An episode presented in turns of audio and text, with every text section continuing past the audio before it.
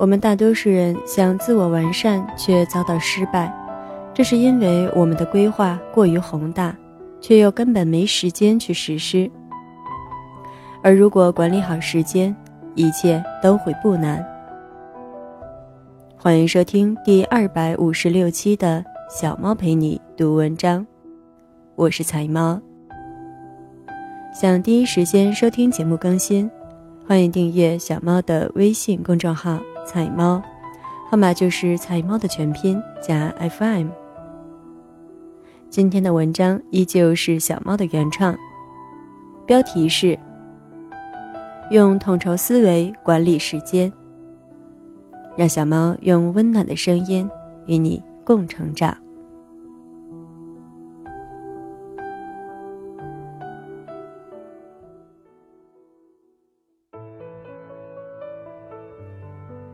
用统筹思维管理时间。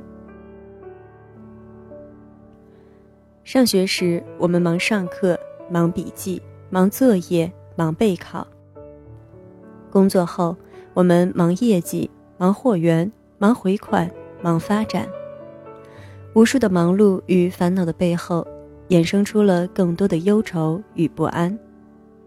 不停的想进一步完善自己。又不停地遭遇现实的打击，想做的事完不成，想成为的样子做不到，想摆脱的焦虑摆脱不了，这是否也是你此刻的缩影呢？我们的一生就是我们走过的时光，时间的掌控能力，一定程度上也是对问题的解决能力，对人生的掌控能力。曾经的我们总以为写个便贴纸，贴上几句名言，鼓励自己珍惜时光，就能让自己更加高效。但事实上，我们总被现实扇了好几个狠狠的耳光。你捂着脸委屈地质问：“生活为何这样？”其实，是因为我们抓错了重点，没有 get 到时间管理的本质。你觉得管理时间真的就只是抓紧抓紧抓紧赶忙赶忙赶忙这么简单吗？那就大错特错了。时间管理的本质在于对人生每时每刻出现的一切情况的统筹管理。请注意，这是一种思维方式，而不仅仅只是一个管理时间的小技巧什么的。如果读到了这里，你感兴趣，那么我们就来详细聊聊有关于这种思维方式的二三事吧。一，你对时间的取舍，其实代表了你对事情价值的取舍。我们都听过“时间就是生命，就是金钱”这类的话语，但我们又是否真的深刻明白了它的真实内涵呢？人生一共九十来年，这还要说没有什么意外的出现，一直顺顺利利的情况。不知道你是否算过，每天哪怕最零碎的小事，都会怎样一点点消耗着我们的时光。就拿最简单的去上厕所这件事来说，一般我们每次少则三五分，多算十来分。如果把它们零星加在一起，一天至少也会需要半个小时左右的总时长。如果把它们换算到一生中，那就会是九十八万五千五百分钟，也就是六百八十四点三七五天。这是近两年的时光。这还仅仅只是我们必须做的事情中占用时间很短的部分。那如果加上穿衣、吃饭、洗漱、睡觉等等必须做的部分，人的一生一共还会剩下多少的时间呢？九十年很长，加加减减却也真剩不下几十年的时光。而在这期间，我们还要结婚、生子、与朋友聊天、与爱人相处、对孩子陪伴、对老人照顾，需要工作谋生。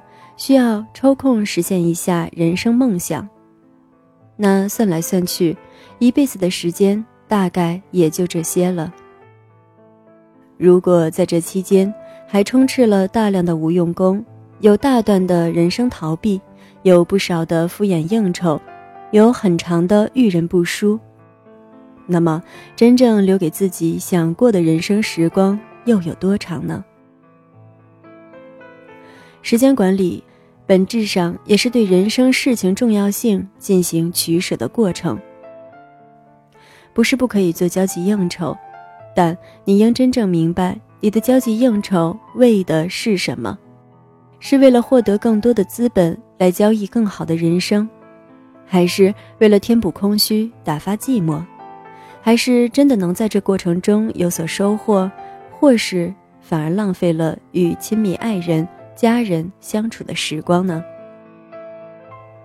不是不可以做零碎琐事或者放纵欢乐，但这么做本身是否就是你要的意义本身呢？这么做的你是否真的快乐呢？如果只是为了填补时光轴上的白噪音，为了让自己不显得无事可做，那么又得问问自己，在以后有事可做却时间不够时。是否会后悔？会对此刻自责？在说有用的方法前，我不得不先把时光的意义放在前面。管理时间不是在管理时间，时间它只是一个外在的表现。你真正管理的，其实是你每一刻生存的机会，是你的人生，是你对时间的取舍。它代表了你对各种事情价值的选择。你走过的不是时间，而是你的一生。二，时间管理的三个要素。如果明白了时间之于人的真正内涵，那么我们来说说具体的一些要点。时间，或者说充斥在时间里的每一件事情的背后，都有着重要的三个要素。是由他们决定着整个事情的走向和效率的高低。他们分别是：你对这个事情设下的目标，你选择达成目标的计划，完成计划的过程方法。如果一个人能将这三个要素每一部分都效率最大化，那么他对时间的利用效率也将会最大化。举例而言。一，从目标来说，你设的目标是否合理？是否会让你有重返工重做的时候？是否只考虑了短期目标，但结合长期目标又会需要做出改变？越是考虑全局做出的目标，返工率将会越小，效率也越高。无论大事小事，不走回头路都比来回跑要高效得多。二。从达成目标的方法而言，你的方法是否会让你拆东墙补西墙，反而在其他事情上多出不必要的代价呢？是否会为了在 A 事件上省下的五个小时，反而会在 B 事件上倒搭出去十个小时呢？这就要求人要眼光放长远，不能做因小失大、急功近利后失了长远的选择。三，完成计划的过程是否不断学习、不断改进方法？以前从北京到上海需要十几个小时，而现在仅需要四到六个小时，这就是方法上的改革。科技带来力量，这科技不仅仅只是化学、物理这些硬科技，更是头脑中的思想风暴。是见识眼界中的心智革命。闷头造车，在现如今的时代，已经早已是昨日黄花。不断的学习，才能跟紧大时代的步伐。以上就是对这种影响的简要概述。问题的重点不是方法是否是最新的，计划是否是最高效的，目标是否会重返工，而是有这三要素的概念。才是最重要的。有了概念后，即便短时间内方法没有提升，过程没能改进，但这个意识会引领你不断寻求更新的技能与更宏观的思维。有了意识，只是做得好与做得还不够好的区别；而如若没有这份意识，那就是对生活没概念的状态，会一直很茫然而被动的被生活推着走。这也是零与一的联系。只有有了前面概念性的一，后面的不断改进方法才能有的放矢，有章可循。三，你人生核心的战略目标，决定了你每一个小目标的选择。人生核心的战略目标，说白了就是你为了什么活着。这是一个哲学问题，也是一个心理学问题，但归根结底是每个人都应该思考的问题。它无关乎对错，没有哪个更高尚，哪个更低级之分，它只是不同的人对人生概念的解读与践行罢了。但它却是指导着人做出大至嫁谁娶谁，在哪儿工作。小到现在是吃减肥餐还是汉堡薯条，等等一切决定的基石，还是那个概念：你对时间的管理，就是在对每一段时间你要做出什么选择的过程，就是在选择你每一步人生路要怎么走的过程。你在谈高效与否之前，更应该先弄清楚的是。你花在该事件上的意义，为什么而做，永远比怎么做重要的多。所以，为了你今后的人生不走回头路，不把时光花在注定会后悔的问题上，请在急匆匆的赶路前，先思考好这个问题：你的人生核心意义是什么？它将决定你的一切选择，也将决定你的一切时间花费。它才是问题的核心。四，牺牲总是必然的，有舍才有得。统筹思维不过是降低损失的过程，却不能避免。如果可以，我们都希望能在工作的同时陪伴孩子，陪伴孩子的同时看喜欢的电视剧，看电视剧的同时没有落下与爱人的亲密接触。与爱人亲密相处的同时，没有减少自己追求梦想的时间和空间。皆大欢喜，多美好的幻想，可这可能吗？人总是要面临选择，时间管理就是做出选择的过程。我不得不再次重申了这一点，因为我也与你一样，总是渴求过多，而时间太少。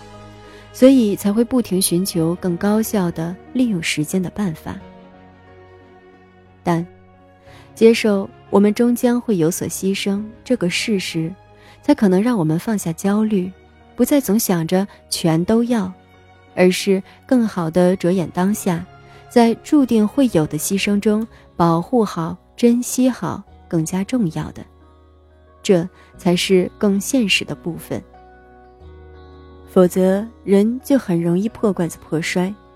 我们其实都曾走过这样令人沮丧的失败过程，不是吗？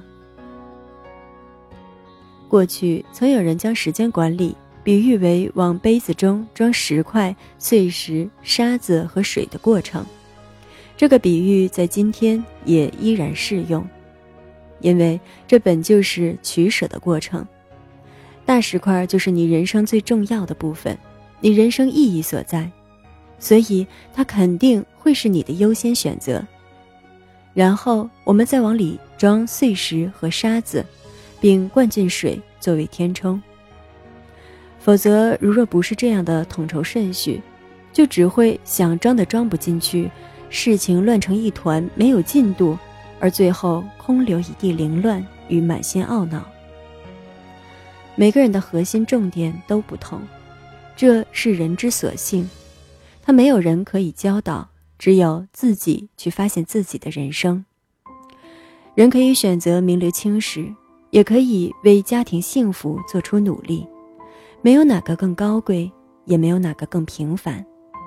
英雄一直在生活里，他一直是最勇敢面对选择的那些人。我知道我上面聊到的四个部分，从时间的真正意义，到解决每件事情的三个要素，再到人生核心战略目标决定一切。以及人注定要有所取舍，这些说的都是一些概念性的思维层面的东西。但正是思维决定了我们的行为，我觉得这远比说几个具体小窍门要重要的多，因为他们可以让我们一直抓住遇到的每个事件的关键点，而不是解决了一件事又得重新学习下一件事。他们可以让我们不断的获得纵向的成长，而不是在同一水平线上横向的来回移动。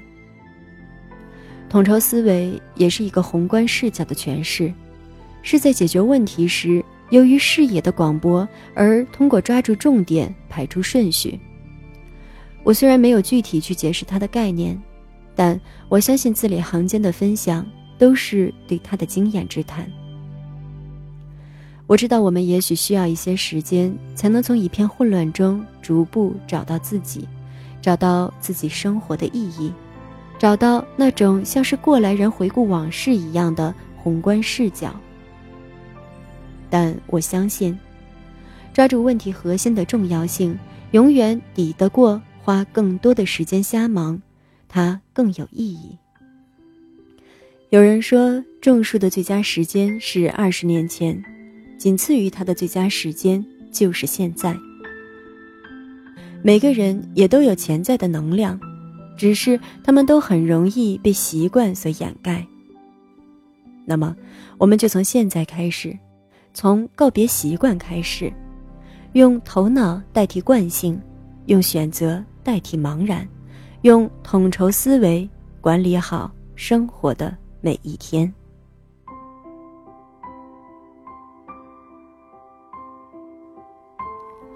感谢你的收听，这里是彩猫 FM，我是彩猫，欢迎点赞打赏支持小猫，让小猫用温暖的声音与你共成长。更多精彩，欢迎订阅我的微信公众号“彩猫”，号码就是菜猫的全拼加 FM。节目每周三、周日更新。小猫陪你读文章，希望能为你的生活。带来一些温暖，一些快乐。